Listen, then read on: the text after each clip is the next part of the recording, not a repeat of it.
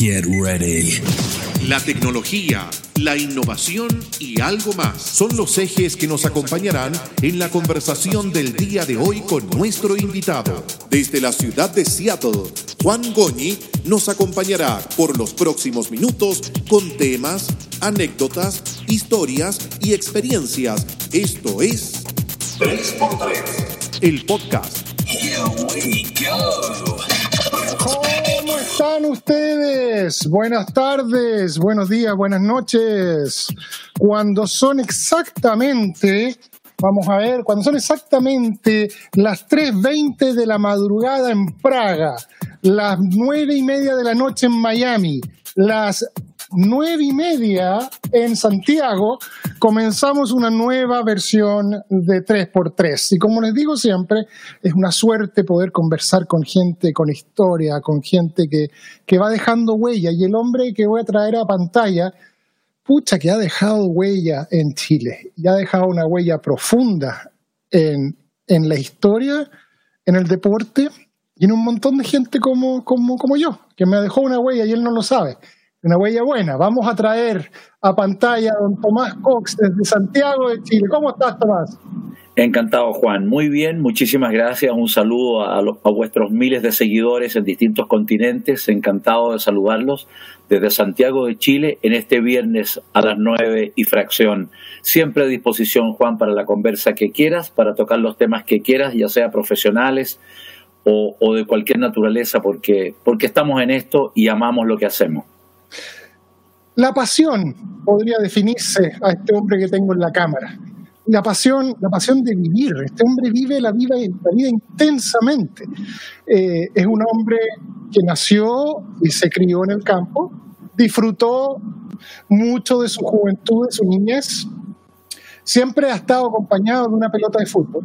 Siempre hay una pelota de fútbol cerca de, ti, de tu, de tu día, de tu vida.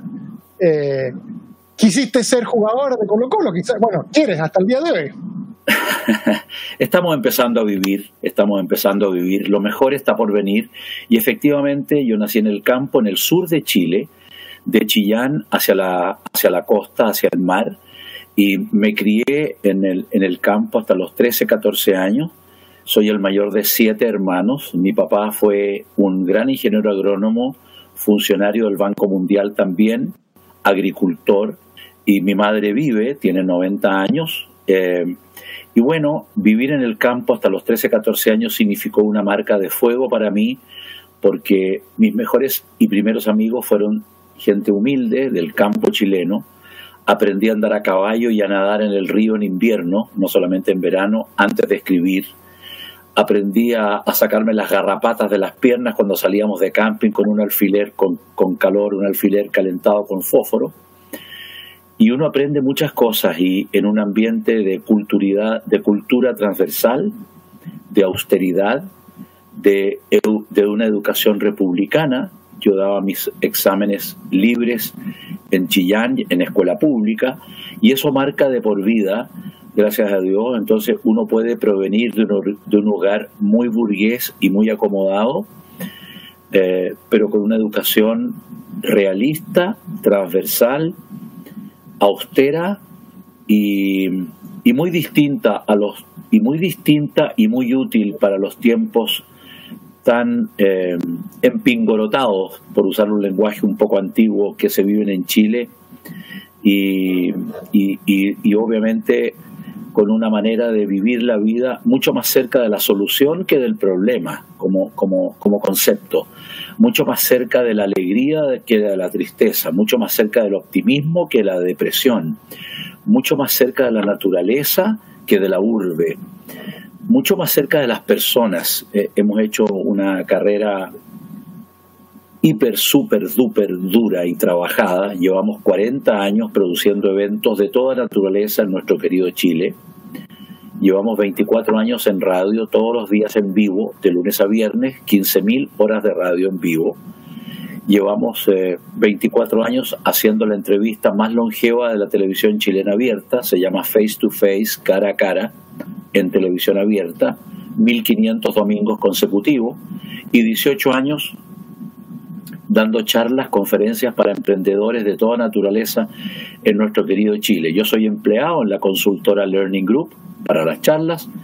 He sido empleado por 24 años en Red Televisión, canal de televisión abierta. Empleado en Radio El Conquistador, la número uno de Chile, la FM número uno en Chile, la más potente. Llegamos a 150 ciudades en vivo y en directo y con todas las plataformas a todo el mundo en directo.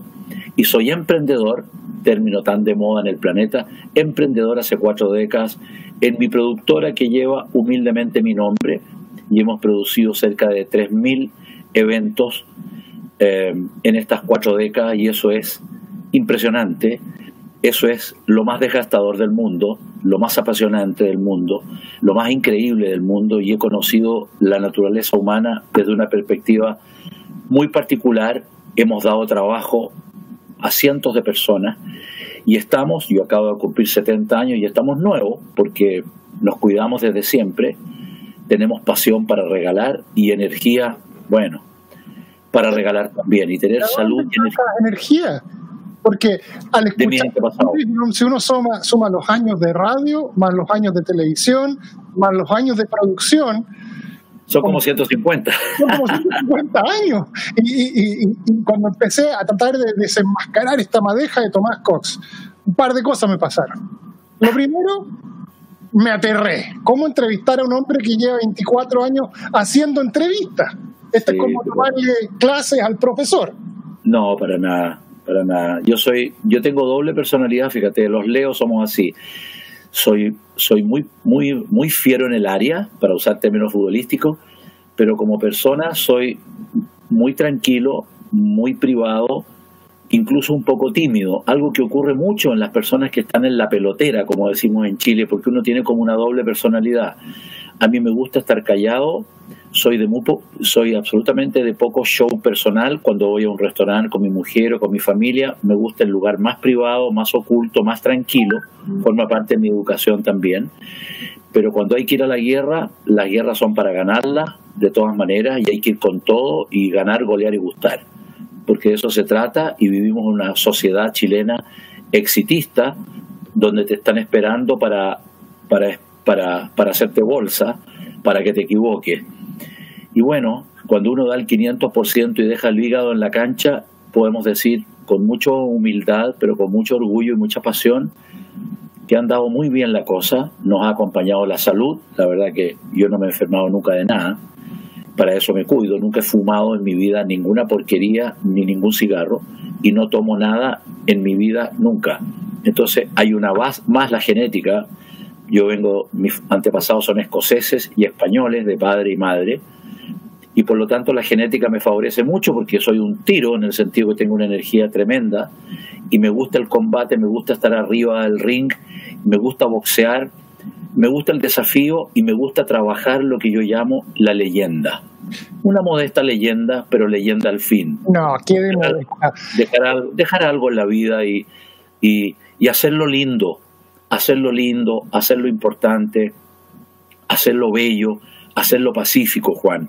Hacerlo pacífico en un Chile tan controvertido, me encantaría que habláramos de ello, con tantas dificultades, con tantos atrasos, con tantos adelantos.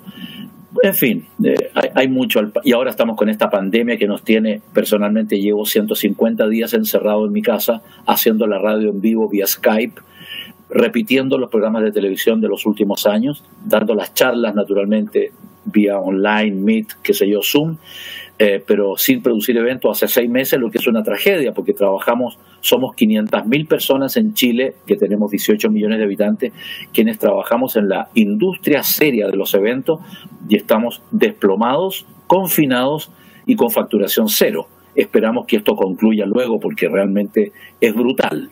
Pero debes estar como el, como el, el, jaguar que estaba antiguamente en el zoológico de Santiago, la entrada a mano derecha, dándote vueltas en la jaula, volviendo sí. Desesperado, desesperado, pero, pero para eso está la voluntad, para eso está la disciplina y la verdad que yo aprendí en mi casa paterna y me viene por la vena la disciplina absoluta, de manera que estoy 12, 14 horas ocupado ayudando en cosas de mi casa, de mi hogar, algo que no había hecho nunca en mi vida y naturalmente estando en, el este, en este escritorio de mi casa trabajando todo el día, toda la tarde y a cualquier hora haciendo todo lo que hay que hacer lo mejor posible y tratando de reagendar aquellos eventos que no ocurrieron y no han ocurrido desde octubre, desde la explosión social y delictual que tuvimos en Chile y después la pandemia, son seis, siete, ocho meses muy duros, muy extremos y que la verdad nunca imaginamos y nunca habíamos vivido. La verdad que íbamos bastante bien, pero estamos pasando por un pantano social, delictual, y sanitario muy complicado en Chile, lamentablemente, Juan. Esperamos salir jugando como corresponde, ponerle el pecho a las balas, como digo siempre yo, pero estamos en un Chile apasionante y complicado, la mezcla. Tú dices que iba muy bien. ¿Cómo era el Chile hasta el 18 de octubre? Eh, eh, eh, el 18 de octubre hay muchas discusiones. Yo estoy afuera de Chile hace 17 años. Y veo, lo veo por TVN, por la televisión, no, no se ve. ¿Cómo nadie se dio cuenta que, que, el avión iba a aterrizar de golpe? Porque, porque, porque una, el chileno no es un chileno de salir a las calles, es más bien callado. Cuando una, una fila y alguien corta la fila, uno como que el argentino grita y levanta las manos. El chileno no era de protestar. ¿Qué pasó entre el 17 y el 18 de octubre? ¿Sabe, Juan? Los chilenos hemos cambiado en muchos aspectos en las últimas décadas para mejor. Tenemos más personalidad, más volumen ofensivo, somos más extrovertidos, incluso más alegres pero también han ocurrido cosas que son malas, que son negativas. Estamos muy vulgares, somos muy clasistas, somos muy arribistas, somos muy exitistas, somos muy materialistas, no sé si dije muy individualistas, y, y por otro lado, hemos copiado con bastante mediocridad un modelo como de un Chile-Miami, pero pobre. Entonces, esa combinación ha resultado muy injusta. Hay grandes ansiedades en la gran clase media chilena. Yo diría que el 80% de la población chilena pertenece a la gran clase media chilena. Hay una base de personas que todavía están atrasadas y no están en la clase media, pero en Chile no hay miseria hace mucho tiempo. Lamentablemente hay pobreza, mucho menos que hace 30, 40 años, mucho menos, 9, 10, 12%. Hace 40 años era un 30, 40. Pero hay una ansiedad legítima y de la otra por vivir mejor, estar mejor, educarse mejor, movilizarse mejor, descansar mejor, tener una mejor casa, veranear en una linda playa, lo que son legítimas, legítimas aspiraciones. Y por otro lado, hay una pequeña minoría que, tiene mucha riqueza legítimamente obtenida, pero también ha habido mucha cosa impropia, mucha colusión, mucho, mucha cosa trucha eh, de esta pequeña minoría, ¿no es cierto?, con nombre y apellido, y eso ha provocado un descontento muy grande eh, que no ha sido resuelto entre la persona que gana más en Chile y el que gana menos hay una distancia brutal. Entonces el que gana menos dice, bueno, yo soy un ser humano igual que el otro, tengo necesidades igual que el otro, quiero educar a mis hijos igual que el otro, quiero andar en un estupendo auto con calefacción y aire acondicionado, quiero veranear en una playa limpia, quiero tener algunos ahorros. ¿Por qué yo no? Si el otro sí, si finalmente somos iguales, somos seres humanos, vamos todos al baño, necesitamos las mismas cosas. Pero Tomás, ¿Mm? eh, tú que eres empresario y eres un hombre eh, yo te admiraba antes y al estudiarte te he admirado más, al estudiarte te admiro más todavía.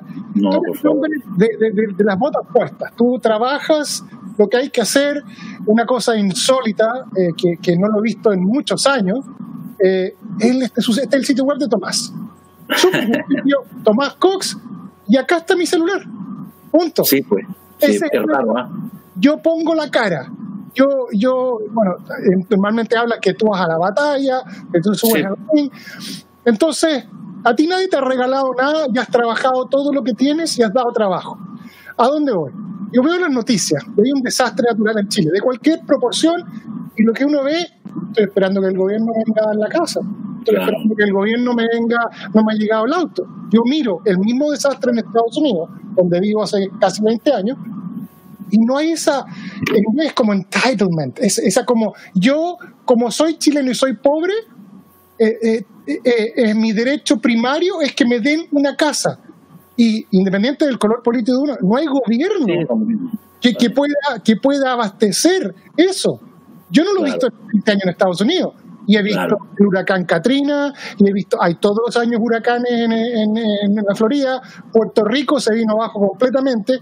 Claro, la gente reclamaba, pero una cosa es pedir ayuda y la otra es, no ha venido el gobierno en mi casa.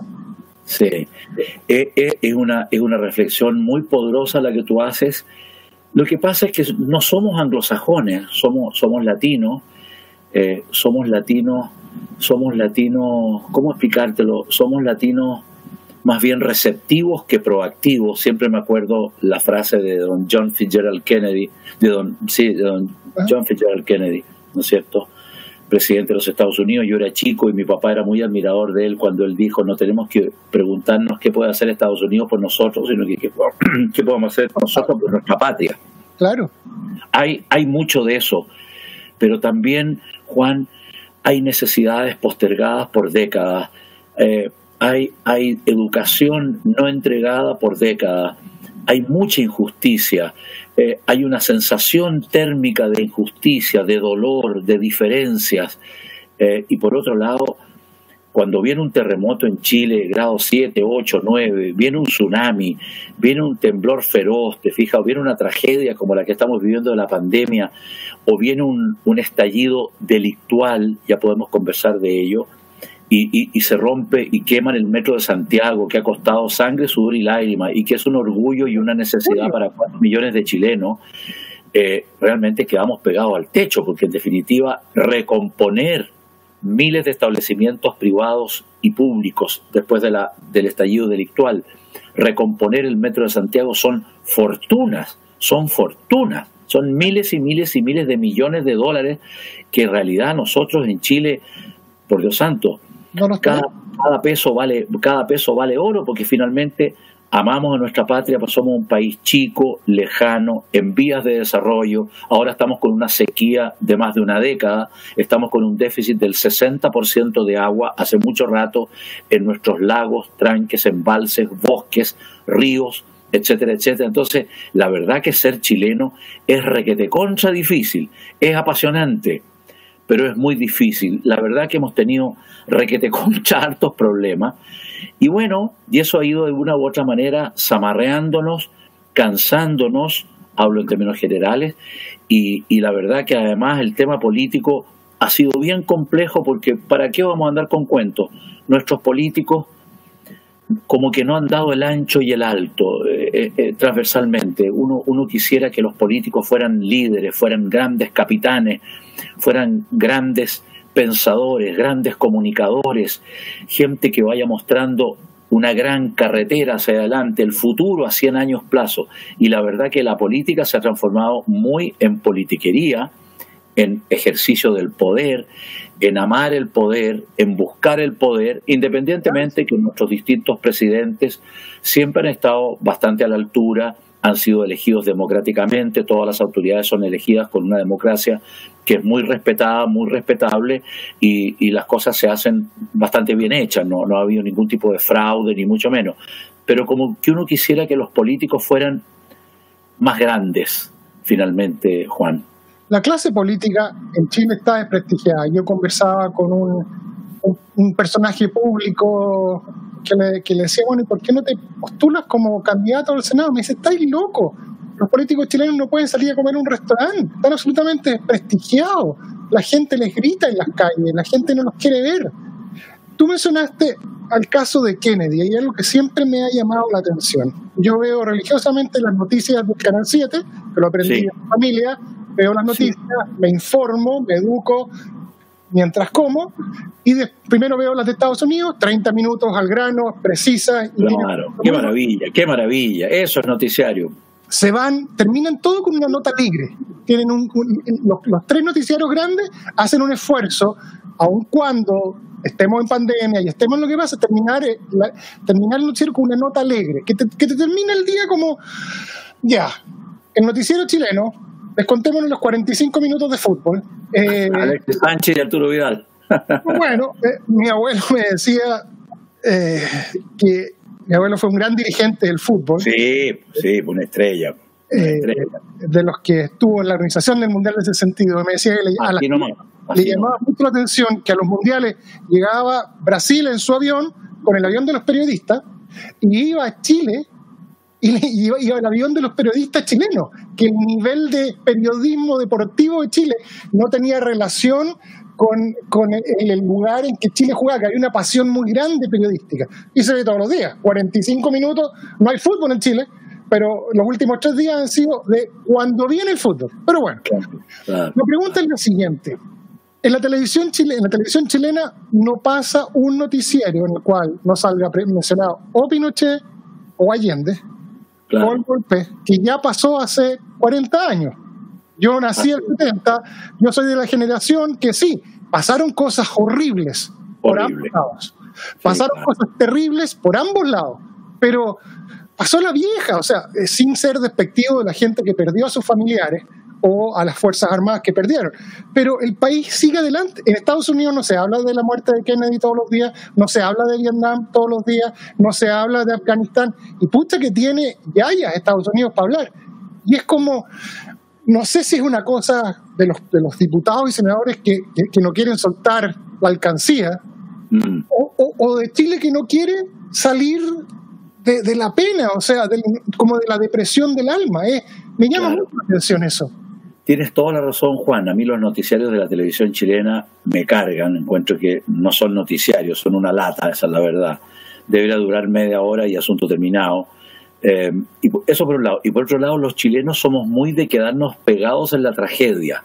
Conmemoramos el terremoto del 2010, conmemoramos el terremoto terrible de 1960, conmemoramos el desastre de Rancagua, conmemoramos cuando vino el tsunami, conmemoramos cuando perdimos un partido clave con la selección chilena, una cosa muy rara con la cual yo no comulgo nada, porque a mí me gusta conmemorar los éxitos, pero no las derrotas, las cosas lindas para nuestro país y no las tragedias. Hay que ser leso para conmemorar las tragedias, pero bueno, Así son las cosas. Y eso va creando una cultura. Mira, estamos en sequía y muchas veces ocurre que los noticiarios dicen tenga mucho cuidado porque va a ser mucho calor mañana, así que trate de quedarse en su casa porque hay mucho calor. Y después llueve tres días.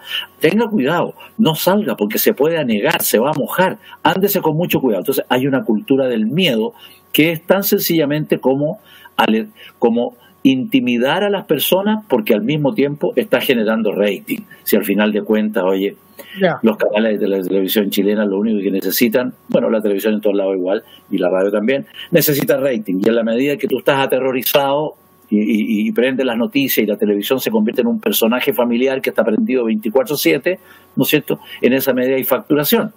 En Chile tenemos cuatro o cinco canales de televisión abierta, están todos los cables, tienes 400 cables, ¿no es cierto? Señal de cable en la pantalla. Que, que está cambiando el mundo. Efectivamente. Pero, tienes, mucha razón. Nosotros somos muy apegados a lo negativo, a la tragedia y al dolor. Yo personalmente soy muy apegado, lo más apegado posible, a pesar de tener la cosa flemática muy, muy escocesa, de donde viene mi antepasado, eh, soy muy apegado a la solución, a la alegría, a salir jugando, a avanzar y a buscar lo mejor, que lo mejor esté por venir y eso, mira, comentábamos el otro día en mi programa de radio Mundo Real, se llama Mundo Real en Radio El Conquistador, comentaba, entrevistaba yo a un médico de una clínica muy importante chilena y me decía que para el COVID no solamente usar mascarilla tapándose la nariz, la boca y el mentón, la mascarilla bien puesta y no de collar ni de pañuelo. Uno. Dos, lavarse las manos con jabón bien lavadas, algo que uno tiene que hacer con pandemia o sin pandemia. Tres, tener, hacer y practicar la distancia física, no distancia social, porque lo que tenemos en Chile, mientras más distancia social, más crisis social. Distancia física, que no es lo mismo. Distancia física. Buen punto. Y cuarto, me decía el doctor Merino, gastroenterólogo muy importante, me decía Tomás, es muy importante el ánimo, la disposición anímica, porque una persona de 20 años con una disposición anímica, con una disposición anímica triste, puede morirse con el COVID. Y un tipo de 90, la edad de Clint Eastwood, de 80, la edad de Paul McCartney, o de qué sé yo, de Ringo Starr, de, Mike, de Mick Jagger, ¿no es cierto? Con una disposición anímica potente, arriba, el ánimo, sin depresión, con proyecto, con pasión, ¿no es cierto? Sale jugando el COVID y en 10 días está listo, está resuelto. Es, el ánimo es, fundamental. Es fundamental.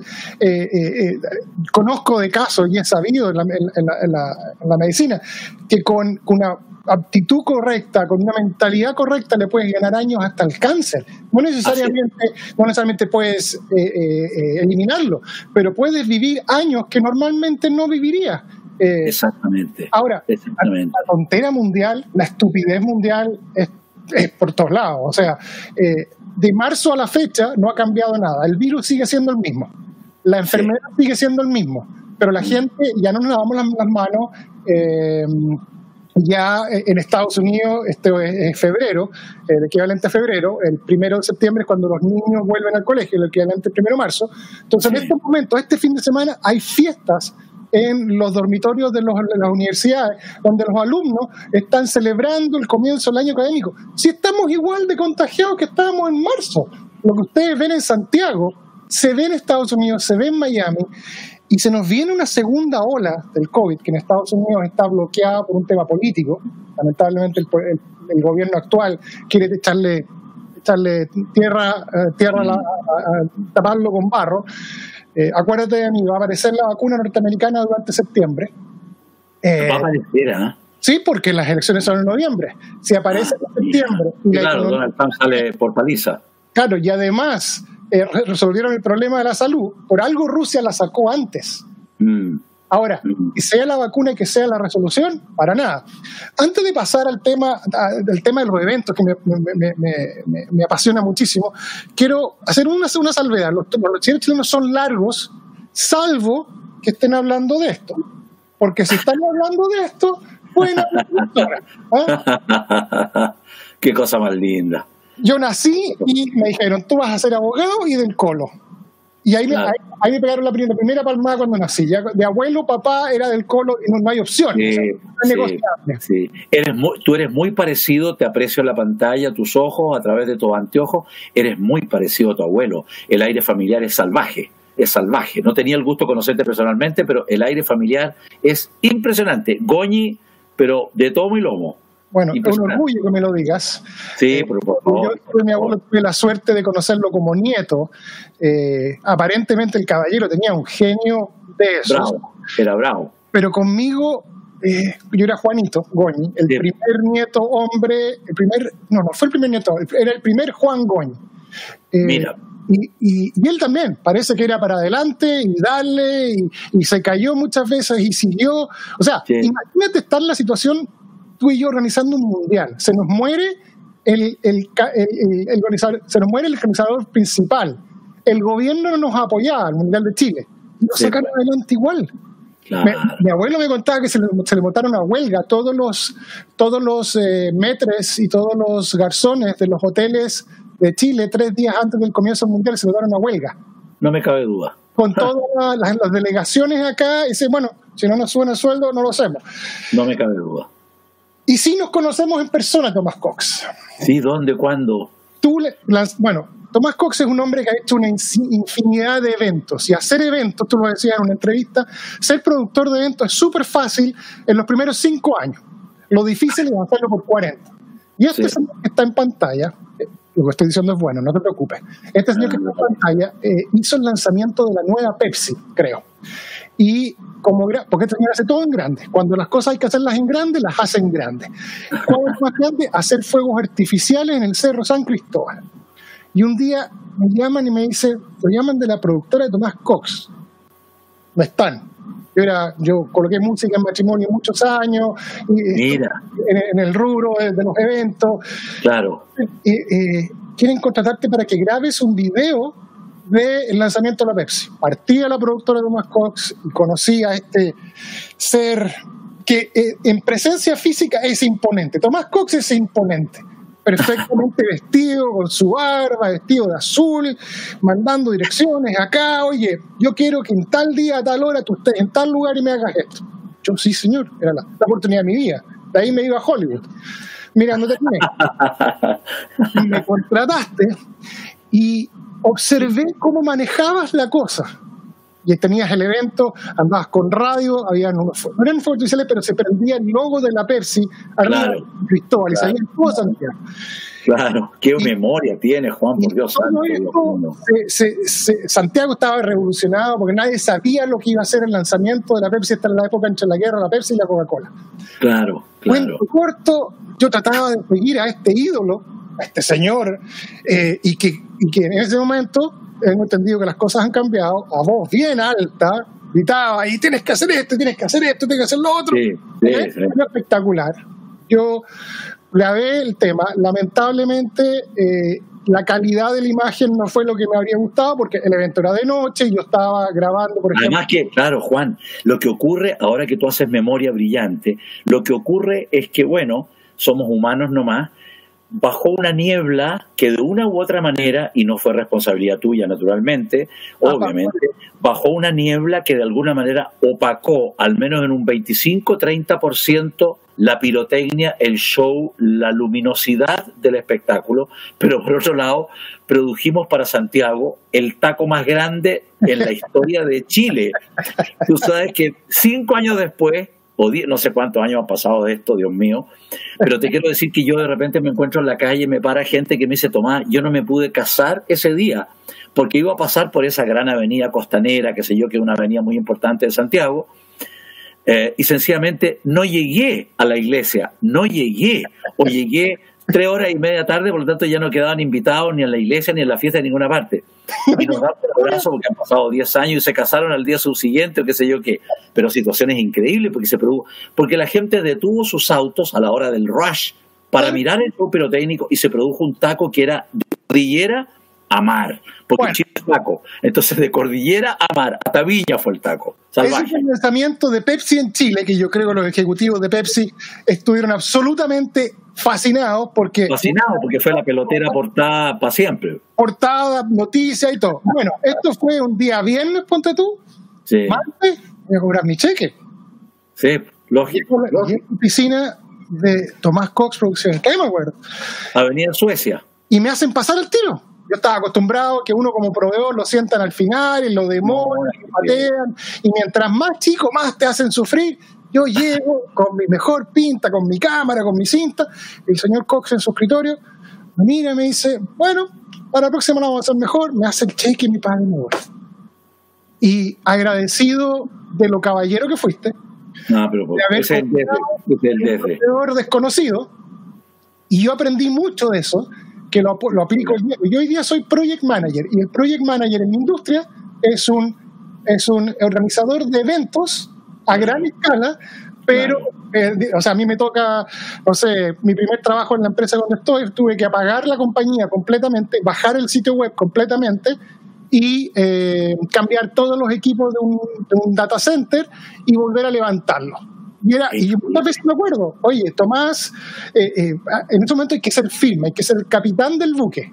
Sí, claro. Confía en ti y es como cuando uno está cruzando el canal de, el canal de Panamá, no te pueden decir, oye, ¿va a pasar el buque? No, no, el buque va a pasar perfecto. Claro, claro, claro. Todo. El anzuelo, el anzuelo nunca para atrás, siempre para adelante. Exacto. Siempre para adelante. Siempre para adelante. Hay que llegar a la meta como sea. conocerte. Así que tengo muy buena, muy buenos recuerdos de haber trabajado. Bueno, Juan, te, te agradezco mucho, pero es el desde. Ser educado y cumplidor es el desde.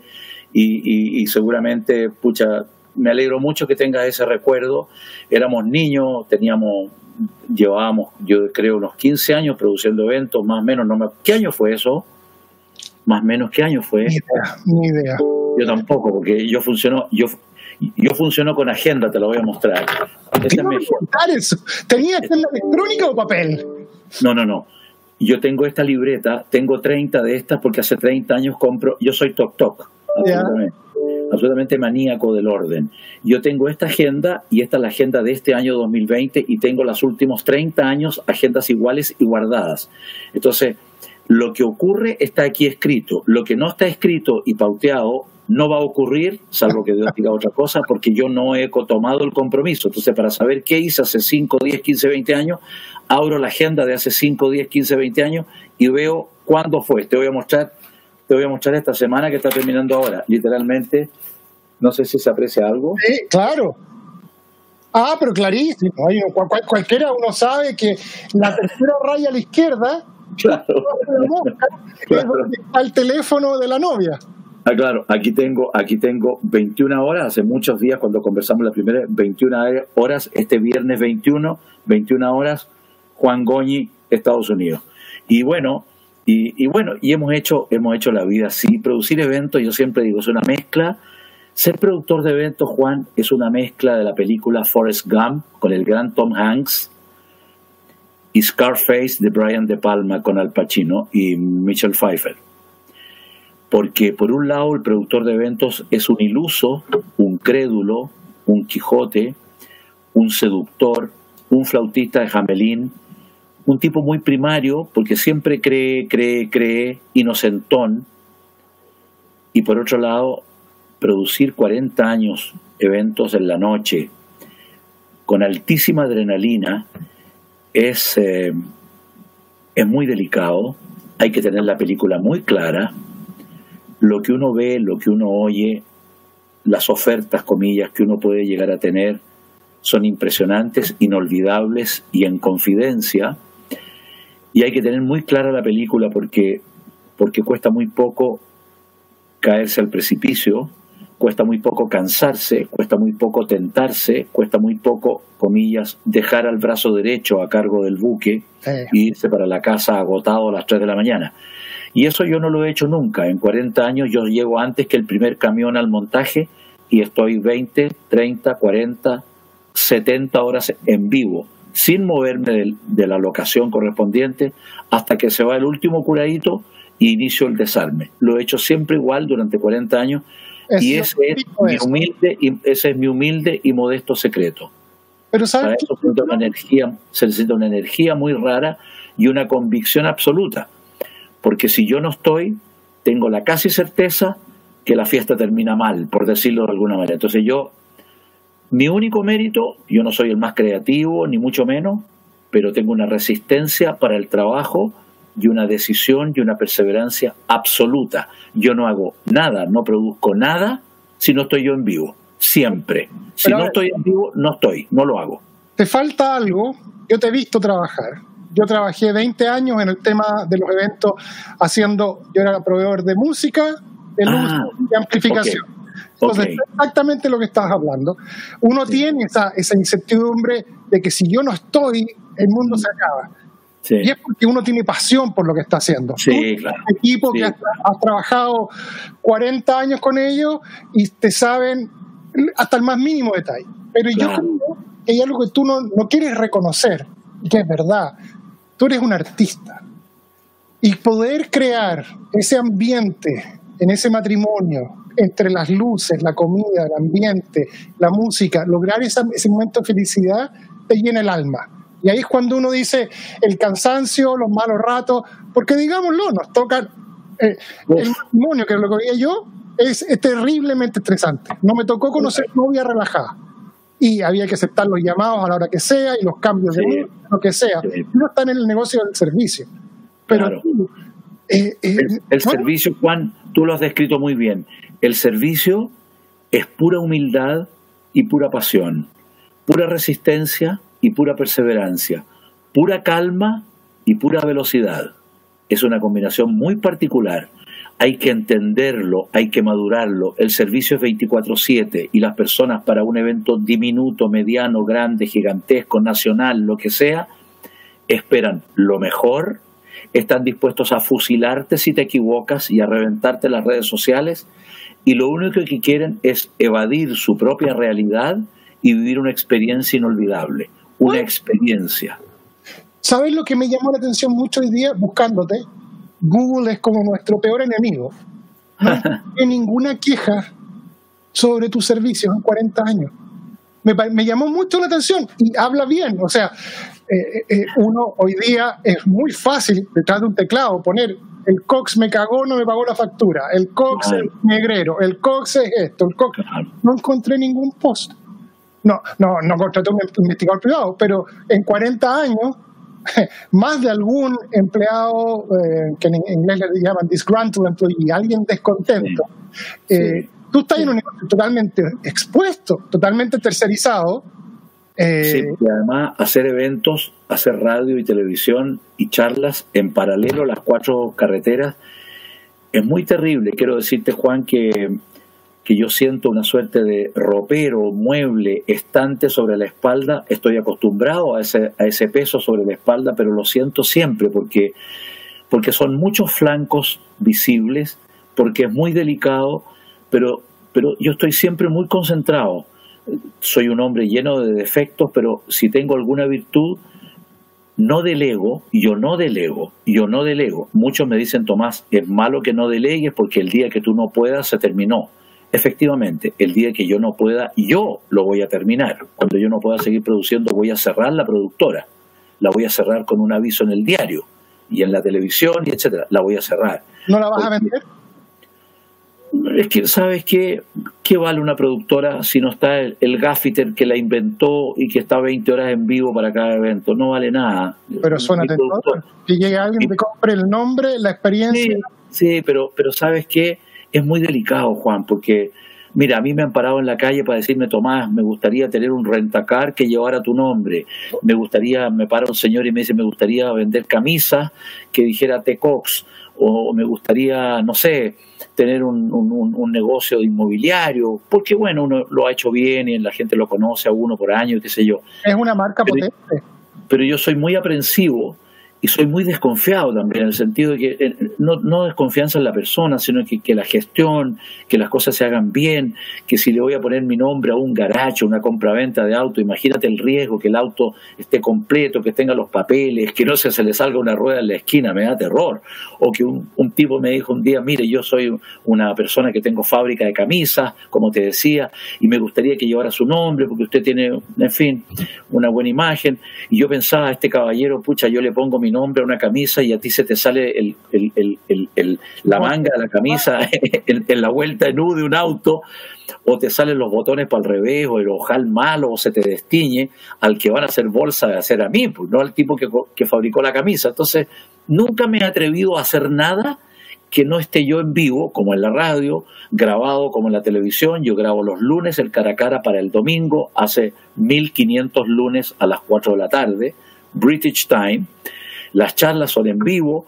Entonces, eh, a lo mejor soy un pésimo empresario porque no he podido delegar, pero es que sabes que no se puede delegar la experiencia que deben la buena experiencia que deben sentir las personas al llegar a un matrimonio, al llegar a un aniversario, al, lanzamiento de una pyme, a los 100 años de un producto de la papelera, a, a la inauguración de una planta de ovas de pescado de holandeses, donde trabajan de Pucón hacia la cordillera 250 ciudadanos mapuches y 250 ciudadanos chilenos en total armonía. Eso no lo puedo delegar y me llevo los equipos para hacer la radio en vivo vía Skype desde el bosque a la una del día, de una a dos en vivo. Porque esa es mi vida, pues Juan.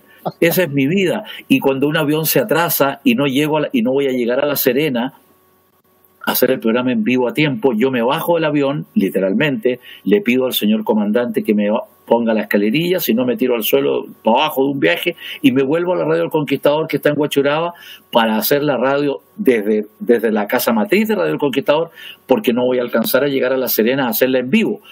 Las cosas son como son. Por eso que se llama mundo real, porque hay que ser organizado en la vida. Tú no tenés sangre roja, la tenías adrenalina. tú sabes que cuando era, tú sabes Juan que cuando yo era joven o más joven, eh, yo quería hacer doble de películas de acción, quería hacer doble de películas de acción en Hollywood, cuando tenía 17, 18 años. Sí.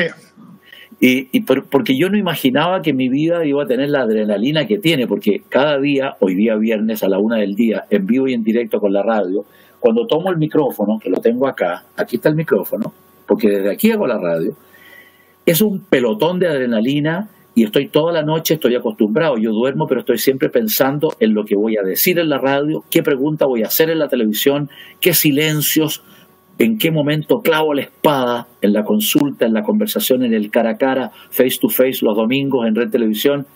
¿Cuánto debo esperar? Yo como que tengo varias vidas paralelas mentales y no me canso, sino que al revés, me, me, entusiasma, me gusta, me gusta que me gusta hacerlo todo lo bien posible. Naturalmente la vida no es un cumpleaños y uno no siempre lo hace bien, pero ¿sabes qué?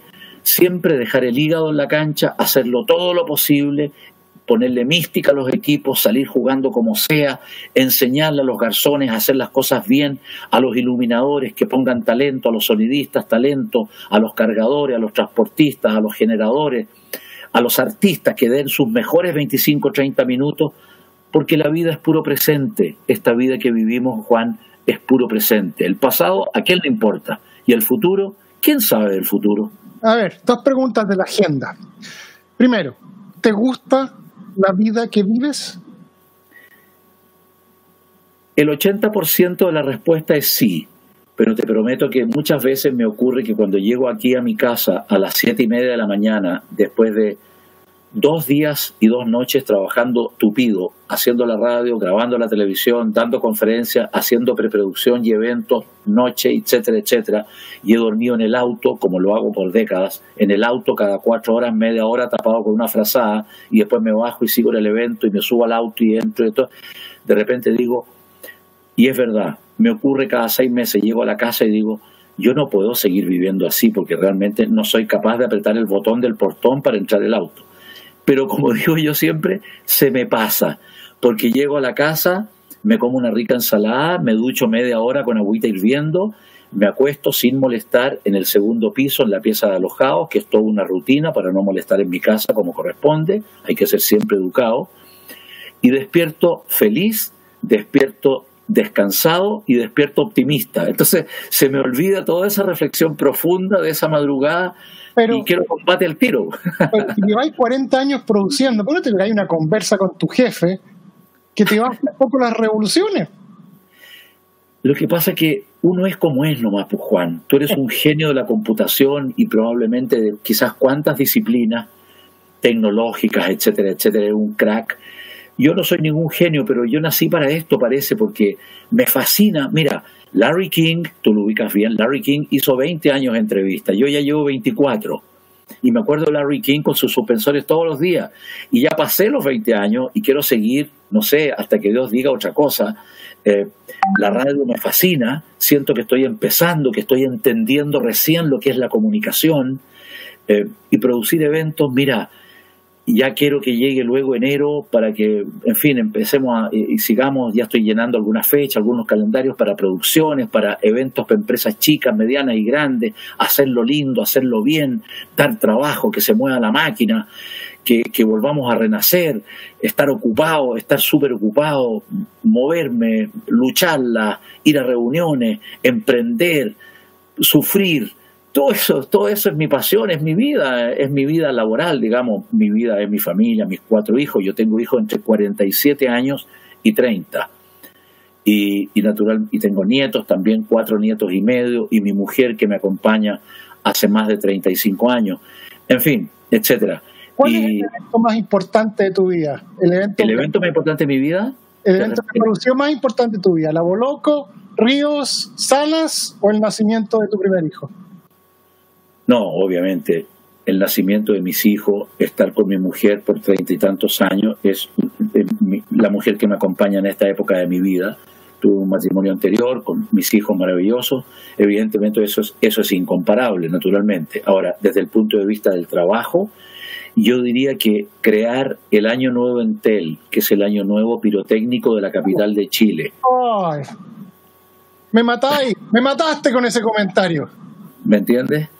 En eh, Estados Unidos, el año nuevo, donde yo vivo, es absolutamente cálido.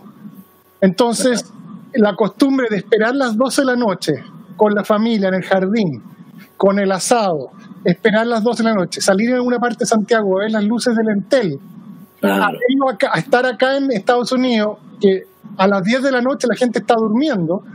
Yo sé. de Nueva York se transmiten por televisión. Entonces yo veo los de Nueva York, veo los de Chile, espero los de las 12 y es una cuestión pinchirucha, diminuta, ridícula.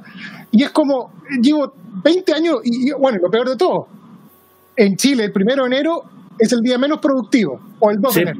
Todo el mundo no hay ni diario, no hay ni diario eh, oye, el 2 de enero, ¿cómo lo pasaste? El abrazo, ¿dónde estuviste? ¿Dónde fuiste? ¿Viste los fuegos acá? ¿Viste los de la Torre Entel? Bla, bla, bla, bla, bla. Te da a la 1 de la tarde y nos vamos a almorzar. Acá, 9 y media de la mañana, Happy New Year, 9.35 la primera reunión y aquí no ha pasado nada. Claro, qué increíble. Me mata. Eso tiene, eso tiene Juan de bueno y de malo. Tiene de bueno. Otro, evento, otro evento, oye, otro evento importante histórico me tocó para Televisión Nacional de Chile la fiesta del cambio de siglo. Yo produje en La Serena, entre La Serena y Coquimbo, 10 kilómetros de orilla de mar en la playa, una fiesta para 200.000 personas, gratuita, con 16 orquestas y bandas repartidas en 10 kilómetros, y Televisión Nacional de Chile hizo 7 u 8 enlaces planetarios mostrando el cambio de siglo en Chile. Imagínate lo que es para un humilde productor del fin del mundo producir eso. Eso fue el año 2000. Claro, del 2000 al 2001. Me va a salir el, guaso bruto. Guarda, compadre, el año 2000 todos los geeks, nosotros, estábamos muertos de susto porque el año 2000 se iba a acabar el mundo. Sí, lógico, se iban a acabar, se iban a cerrar los sensores, se iban a caer las fuentes de, de, las plantas nucleares, se iban a apagar los hospitales, iban a dejar de funcionar los, semáforos, eh, no iban a funcionar los cajeros automáticos. Eh, yo estaba en Microsoft. Fueron ocho, nueve meses de preparación. Los que trabajaban en soporte estaban en las oficinas de Microsoft en una comida formal con la familia, por si pasaba algo. Y no pasó nada. Qué increíble. Y naturalmente, continuando con esta saga, producir el matrimonio de nuestra única Miss Universo con 8 millones de personas colgados de la televisión, con 80 puntos de rating, con un presupuesto a plata de hoy de unos 600 millones de pesos, un millón de dólares, punto menos que un millón de dólares, eh, con la organización Miss Universo en vivo y en directo en Chile, 108 medios de comunicación del planeta en vivo, etcétera, etcétera, etcétera, lavé calles, pinté casas. Bueno, fue un trabajo de seis, de seis meses, 24 semanas, 6 por 4, 24 semanas, con Cecilia Boloco permanentemente, estábamos 10 horas diarias trabajando, trabajamos 400 personas la última semana y fue el evento, ha sido en Chile el evento mediático social más importante, más televisado y con más rating en la historia de Chile. Y eso de alguna manera cambió mi vida, cambió mi vida porque yo llevaba 20, 23 años produciendo eventos como corresponde y trabajando y un día al llamado de Don Enzo Boloco, que yo no lo conocía personalmente y atendí el teléfono como corresponde, siempre lo hago. Eh, y esa noche que conversamos en la casa, en Lo Castillo, Vitacura con él y un ratito con Cecilia, y se llegó, ellos llegaron a la conclusión de que iba a ser un evento público y no privado.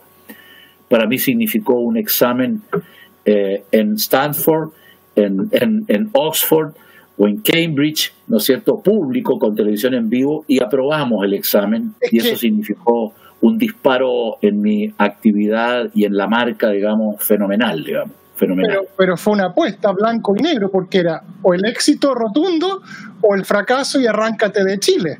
absolutamente. Y bueno, fueron momentos hubo situaciones muy delicadas, muy delicadas. Y después vino, bueno, después tuvimos el matrimonio de Marcelo Ríos, el número uno del tenis por un tiempo en Chile, eh, el matrimonio de Horacio La Peña, el matrimonio de Pamela Díaz, eventos con televisión en vivo.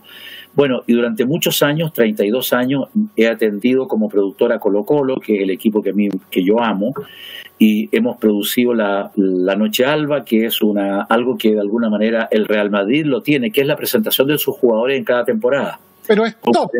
¿Ah? Es top, o sea, la llegada de los jugadores, los helicópteros, sí, claro. no se sabe. Es un espectáculo, es, claro. Es, un espectáculo, claro, es un espectáculo donde hay 45 mil personas en vivo y 30, 40 por, y 30, 40 puntos de televisión en vivo, por lo tanto lo aprecian 3 millones, 4 millones de personas colocolinos de corazón a lo largo de todo Chile. Eso es en enero y bueno, eh, llevo a Dios gracias, 32 años, 31, 32 años atendiendo a Colo Colo y eso es una maravilla, es una historia de amor increíble, es un evento pacífico porque van solamente colocolinos y hemos tenido 60 orquestas y bandas y artistas nacionales e internacionales y hemos tenido desde música clásica con Roberto Bravo al piano en la cancha, rodeado de niños, fuegos artificiales, eh, helicóptero, hemos sorteado auto y lo hemos llevado a, donde, a donde vive el ganador, el auto colgando un helicóptero. Mira. Ah, loco. No, de loco, de loco, pero loco lindo, o sea, son historias. Oye, Chile es un país tan nuevo, tenemos tan pocas historias y tan pocos hitos positivos. Te fijas, el año nuevo en tele es un hito positivo, la noche alba es un hito positivo. Son pequeñas, grandes y lindas historias que están en, el corazón de los chilenos y que han andado bien. Pero entonces es bonito, es bonito, es emocionante. Yo digo siempre, es leyenda. Hagamos una pausa para. Quiero, hemos conversado de la agenda para atrás. Quiero preguntarte de la agenda futuro. Me vas a creer que este picante, chico, en tengo auspiciadores. Así que. Yo sé, yo sé. Soltexa tiene más de 11 años de experiencia en el soporte, la administración y la implementación de soluciones en G Suite y Google Cloud. El Canasto Amarillo es un servicio preferente de despacho de frutas, verduras y abarrotes a domicilio. Carácter creativo. Es una agencia boutique de comunicaciones creativas para el diseño y la publicidad orientada a un trabajo proactivo y cercano con cada uno de nuestros clientes. Agradecemos a todos quienes hacen posible que 3x3 sea una realidad. Estamos hablando con Tomás Cox en Santiago de Chile, que le tengo que agradecer enormemente que me comparta su tiempo. No, feliz. noche. Eh, Tomás, ¿qué dice la agenda sobre tu muerte? ¿Cómo te va? ¿Sobre qué? ¿Sobre, qué? Sobre tu muerte, tu fallecimiento, el log off, hasta aquí llegué. Mm. ¿Qué dice tu agenda? No creo que diga el día, pero ¿cómo piensas tú que te vas a morir? Mira, pienso que no voy a morir nunca. Así de optimista soy. Eh, y como tengo energía y salud, pero uno nunca sabe, naturalmente, espero vivir el máximo posible, trabajar el máximo de años posibles. A Dios gracias, estoy invicto, nunca me he enfermado de nada, no he estado nunca en un hospital, en una clínica, no tengo operaciones, tajos, desmayos he tenido una escapada salvaje, como que se me caiga una teja chilena en la pelada, te fijas y me pase por el lado de una casa antigua, eh, eh, en, una, en una carretera, porque yo manejo a toda velocidad, ese es uno de mis defectos, manejo muy rápido, lo que está muy mal, manejo muy rápido, y en una ida al sur, una de tantas idas al sur, cuando pasé hacia a una determinada carretera rural, estaba el puente. Cuando volví, bajo una lluvia torrencial, no estaba el puente, y si no manejo bien como manejo y no freno adecuadamente, me caigo al precipicio, quedaron las puras ruedas colgando, pero me salvé. En fin. No era tu día. No era tu día. no era mi día en una oportunidad, en una noche oscura, saliendo de, de, producir un evento a las cinco y media de la mañana, seis de la mañana en un semáforo. Yo no uso el aire acondicionado, le tengo terror, porque el aire acondicionado es puro riesgo, ese hielo es mortal, archi comprobado y estudiado por los médicos, no por mí y tenía el auto el vidrio de, mi, de mi puerta con un poquito abierto y de repente siento algo frío en la sien y era un revólver. Y sentí el clic para que me iban a pegar un balazo. Y miro rápidamente para afuera y el tipo dice disculpa me equivoqué te confundí y sale corriendo disparado por la calle por la calle costanera con General Holley nunca me voy a olvidar eh, bueno, y bueno, no era yo el, no era yo el, no era yo el objetivo del disparo, era otra persona, me imagino, y, bueno, no me, no me mataron, digamos.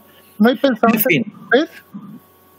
Perdón, ¿No has pensado en tener un chofer por un tema de seguridad? No, no, no, no, no, no, no, a mí me gusta manejar, me encanta manejar, me encanta viajar con buena música, me gusta viajar en la noche.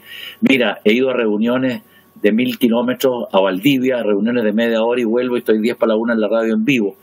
Eh, me encanta y bueno, y obviamente el enemigo en estas circunstancias es el sueño, entonces me estaciono en algún servicentro y le digo a los muchachos, amigos míos, voy a dormir media hora, les pido por favor que me echen una miradita para que no me roben las ruedas o los zapatos.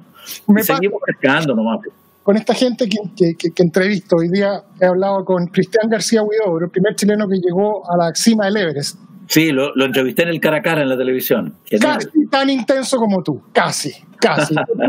no, pero que Cristian es un crack. Yo soy, yo soy un burgués al lado de Cristian. No, soy un personas que no se van a morir. Ustedes van a estar caminando un día y se van a pagar.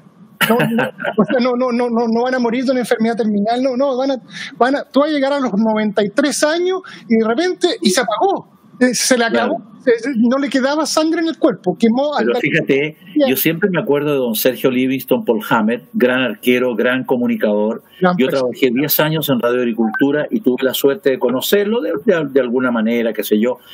Y don Sergio Livingston hizo televisión y radio en agricultura y en televisión nacional subdeportivo hasta los 93 años, manejando el mismo. Y el otro ejemplo que tengo es muy cercano, que es mi mamá, que tiene 90 años y que maneja, habla por teléfono, chatea y la revuelve por el campeonato con los WhatsApp a cualquier hora y tiene 90 años y está como avión.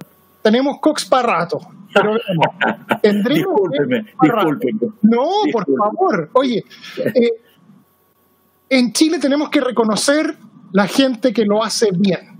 Y la gente que lo hace bien lo hace porque trabaja. Eh, ya, uno puede tener pituto. A mí puede ser que alguien conozca a mi abuelo o conozca a mi papá. Me abren la puerta. Ese es el pituto. Pero lo que viene después de eso es mi trabajo. Y muchas veces entrar con pituto es más difícil porque esperan mucho más de ti. Entonces me gustaría que mi Chile fuera más orgulloso de su Cristian de la Fuente, de su Rafael Aranea, que hizo el Año Nuevo en Nueva York. Prender la televisión y ver en la televisión de Estados Unidos, en el programa más importante de la televisión de Estados Unidos, a Rafael Araneda. Es, es, un orgullo saber que en Estados Unidos los últimos tres presidentes han tenido que pasar por el escritorio de don Francisco para ser electos. Es un orgullo. Eh, eh, y tú lo que has hecho, 40 años, yo hice 20 de matrimonio, la pura música. Tú llevas 40 años y dale, que dale, que dale. Eh, debieran, el chileno es como el argentino que, le dice a su, a su, a su mujer, les grita, ídolo. A nosotros chileno es como hueón apitutado. No, pues. No, nada que ver.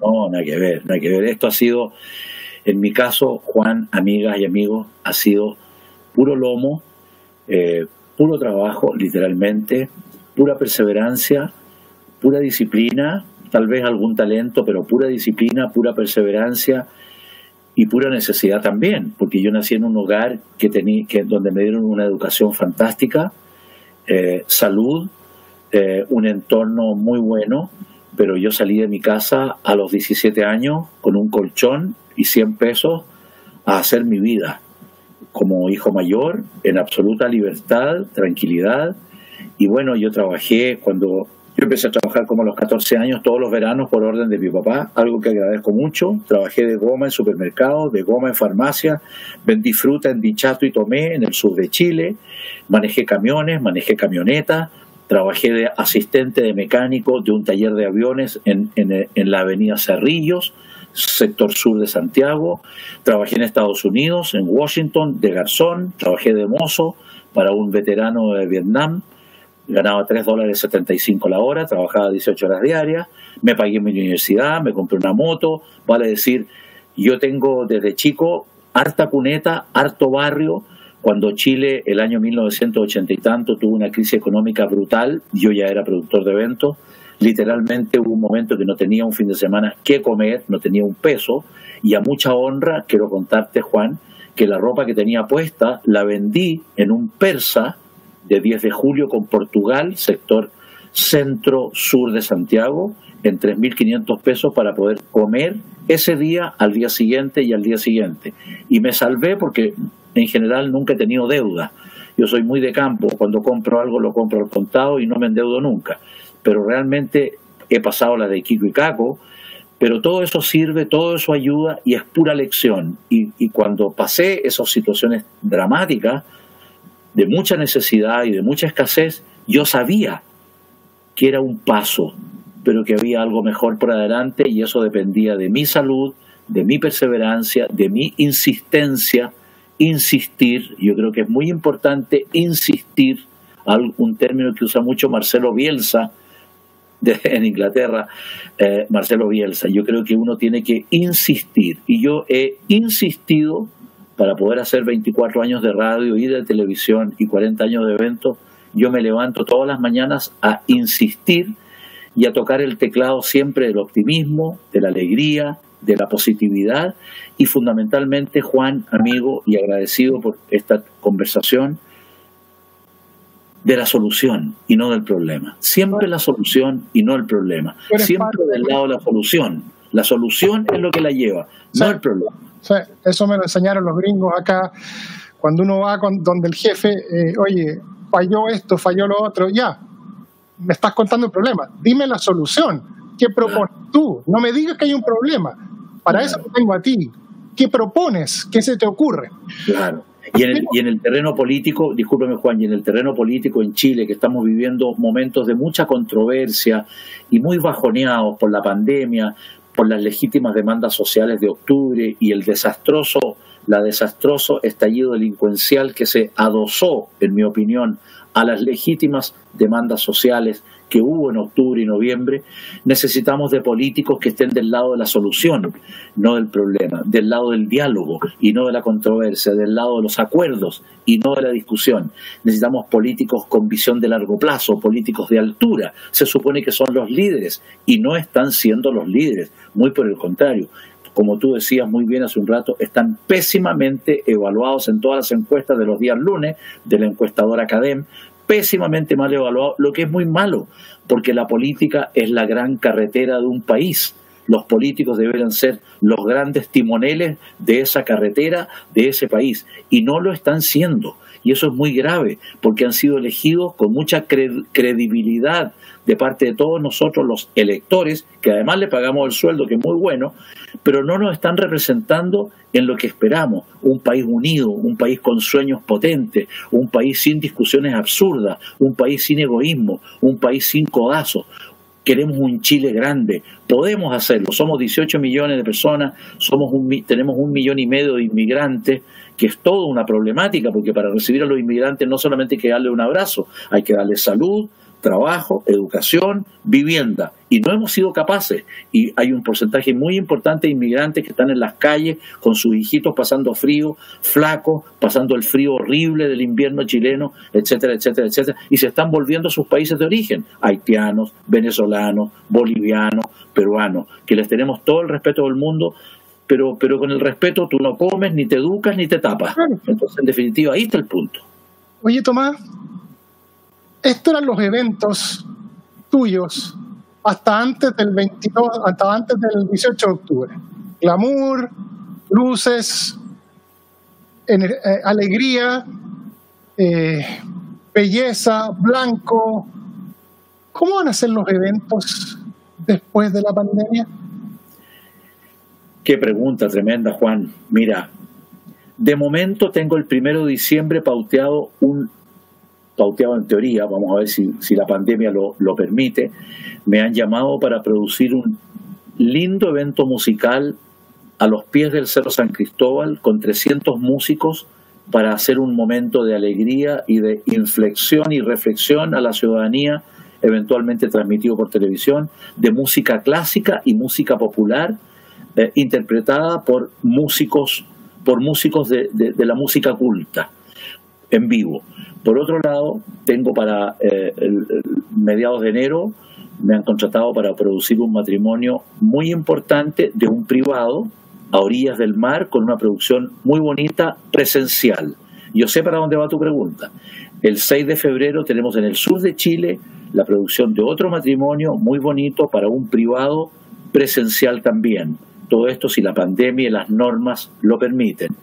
Y yo tengo claro también, porque ya me han llegado llamados en esta materia, que vamos a tener que producir vía streaming, online, Meet, Zoom y todas las plataformas, produciendo en vivo y, haciendo la transmisión vía online para quienes van a participar. Eso nos va, nos va a ocurrir también.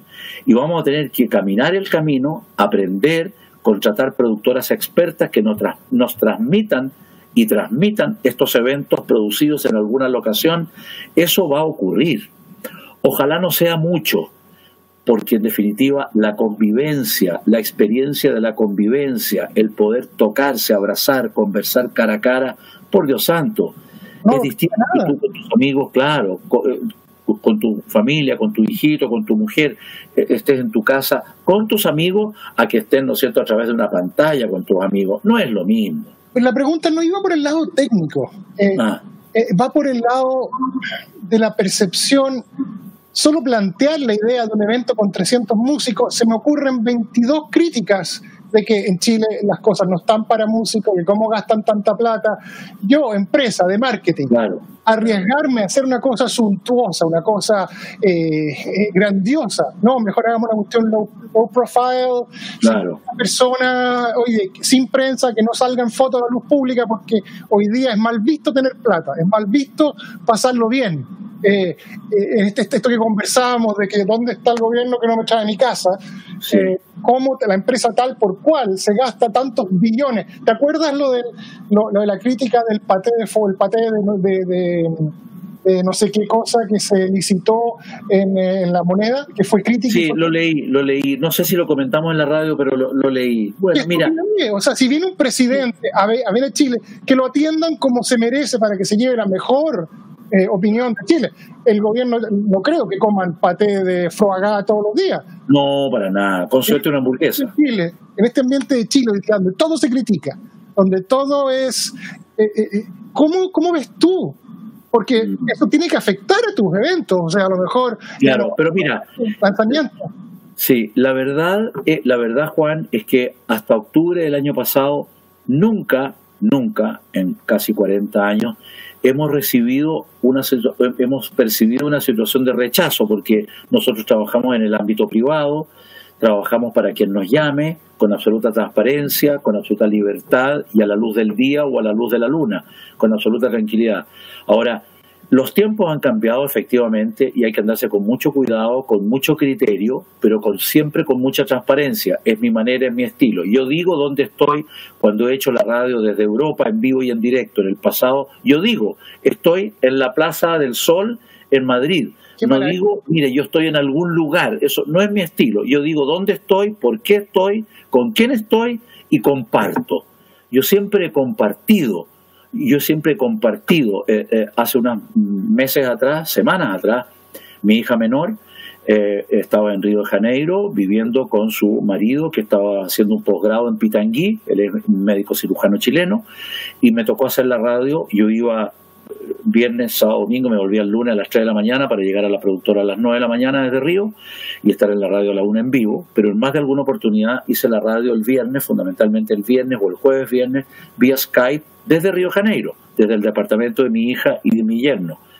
Y yo decía, como corresponde, estoy en tal parte, estoy en un departamento de mi hija y mi yerno, estoy en vivo y en directo, desde, ¿no es cierto?, Leblon, haciendo con vista al mar, feliz de la vida. hacer- o sea, yo no oculto mi realidad, ni cuando estoy bien, ni cuando estoy mal. Y cuando voy a, la radio y, y- y me faltan cinco minutos para llegar a la radio y hay un taco de 20 kilómetros, ¿no es cierto?, yo hago, aparto el programa en vivo y en directo desde mi celular, digo que estoy en celular, le pido directamente y en vivo al operador técnico que ponga una canción de Grace Jones que dura ocho minutos y que me salva para poder llegar al locutorio.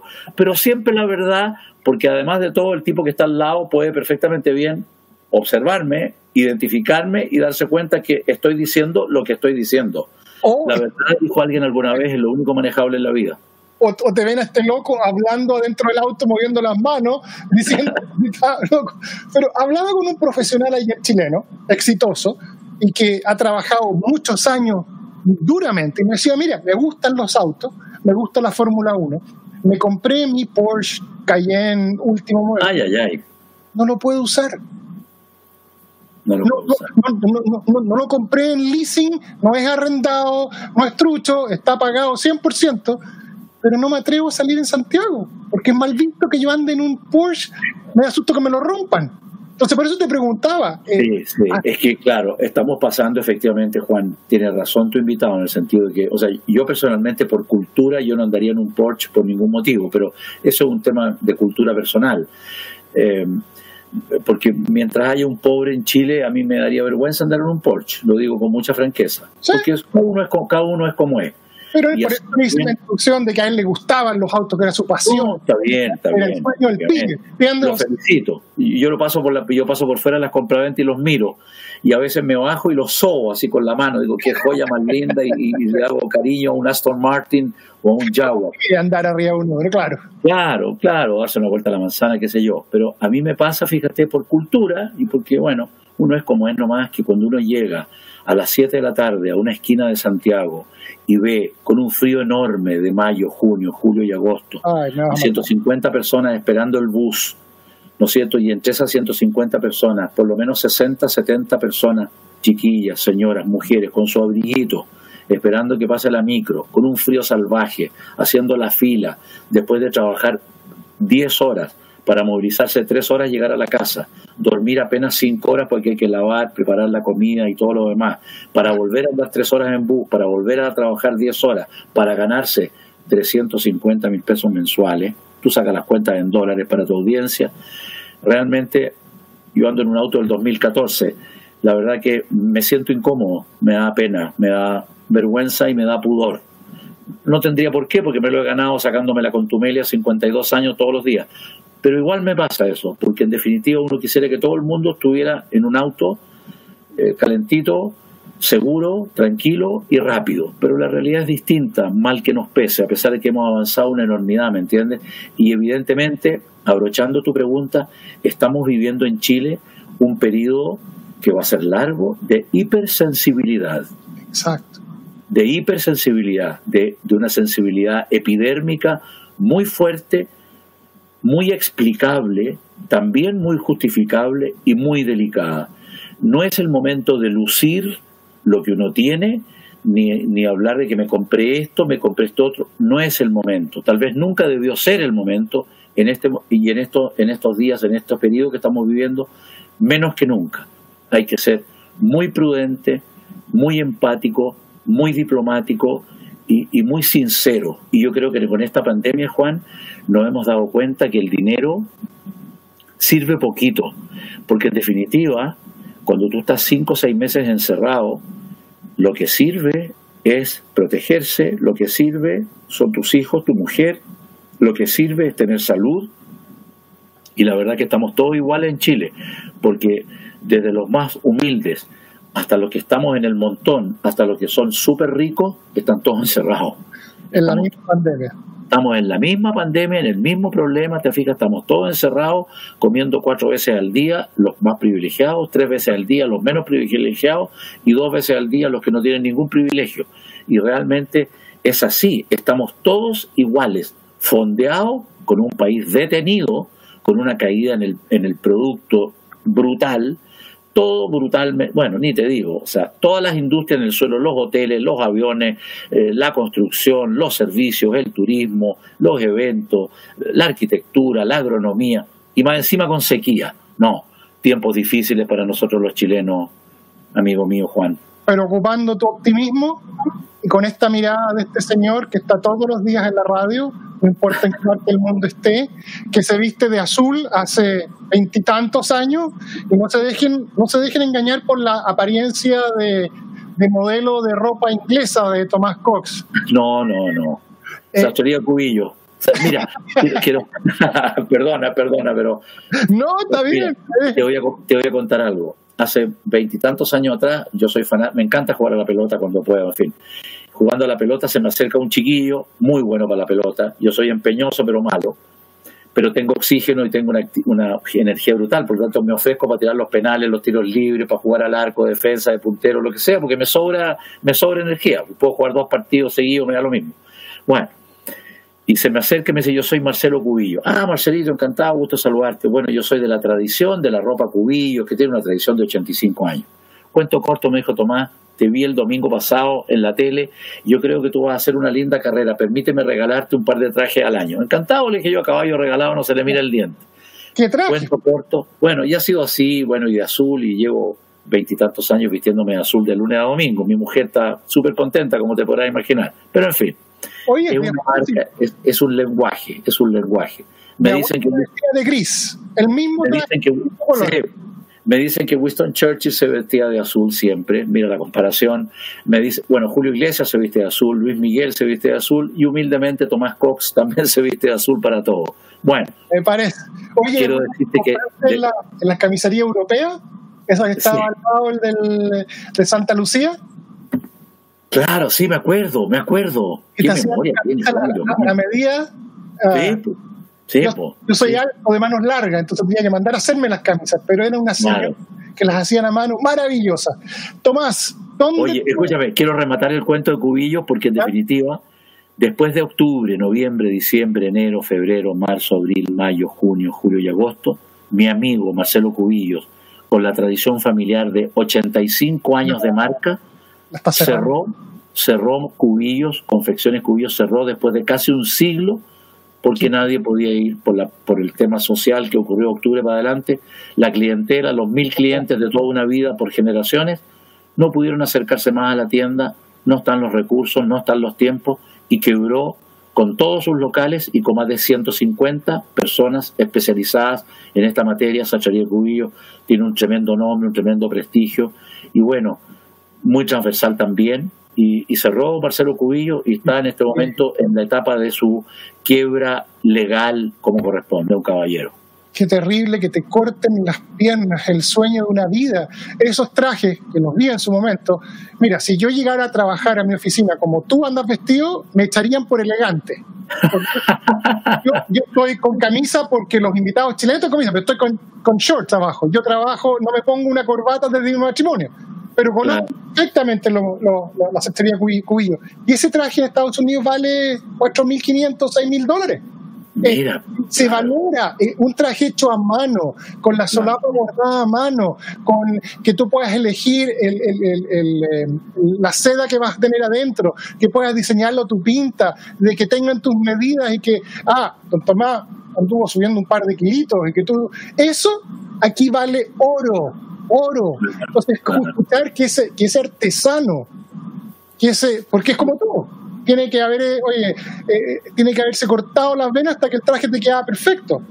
Y eso Exactamente. Y piensa tú, piensa tú, Juan, que son casi 100 años, cuatro generaciones, tres, cuatro generaciones trabajando, dejando el lomo, la vida, el tiempo, su familia, para salir adelante. Y por esto el estallido delincuencial y la pandemia, ocurrió, ha ocurrido lo que ha ocurrido y bueno, es realmente trágico, tremendo y bueno, en fin. Así es la vida.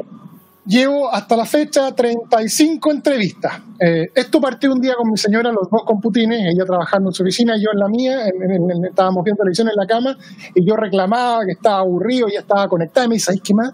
No te soporto ándate al escritorio y haz algo porque no aguanto, no me dejáis concentrarme. Me vine al escritorio y empecé a hablar con gente entretenida, empezó a agarrar vuelo, parece que no lo hago tan mal. De las entrevistas que he hecho, esta es la más difícil que he hecho. Estaba muerto de susto, porque, porque empecé a ver las entrevistas y entrevistar a una persona, estoy entrevistado a todo el mundo no, solo 1.500 1500 entrevistas, pero me quedan 18 millones de chilenos. Solo 1.500, con la pregunta al callo, con la pregunta al juez, decía, ¿qué le pregunto a este hombre, por Dios? O sea, eh, eh, van a ser tres minutos y voy a, voy a, voy, a ir a mente en blanco. Quiero agradecer la paciencia, eh, agradecerte en nombre de los que trabajamos en el, mundo de la música. Mis hermanos se quedaron con el negocio, yo me traje los discos a Estados Unidos, ellos se quedaron con el computador y con la música. Claro, lógico. Como ha cambiado el tiempo, yo me, me paseaba con 1500 compas en los matrimonios, ellos llegan con un laptop. claro, lógico, lógico. Pero quiero una cosa, Juan, ¿Ah? para, para entrevistar y entrevistar y entrevistar, que una de mis pasiones, lo más importante es escuchar. Escuchar ni siquiera pestañear, escuchar. Yo en el cara a cara, los domingos en Red Televisión, ahora estoy buscando un mejor horario, tal vez en otro canal incluso. Eh, quiero irme a la noche, entrevistar en la noche.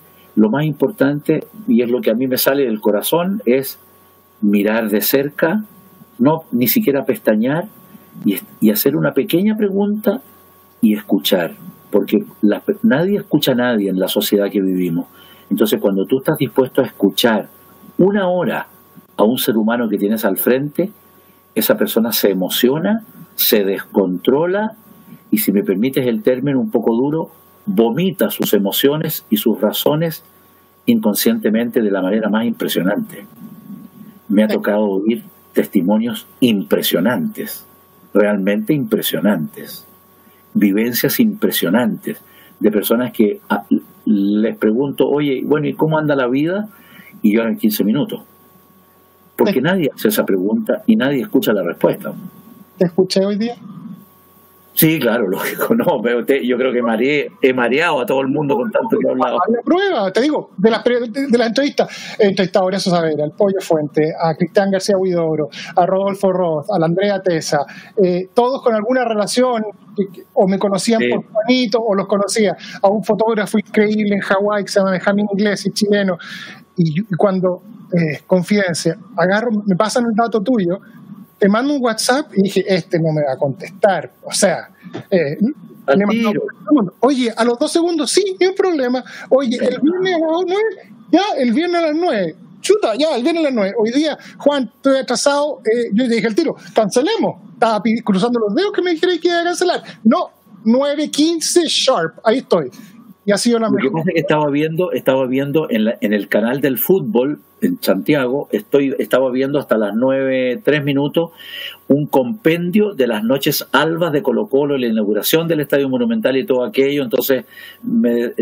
son tres capítulos, este el primero, lo vi, lo grabé hasta las nueve, tres, y por eso te escribí inmediatamente y te dije, por favor, nueve, quince, British Time, y estábamos a las nueve, trece, conectados como corresponde, Juan. Caballero, si la gente quiere motivarse contigo, te escuchan en la radio todos los días, Radio Agricultura.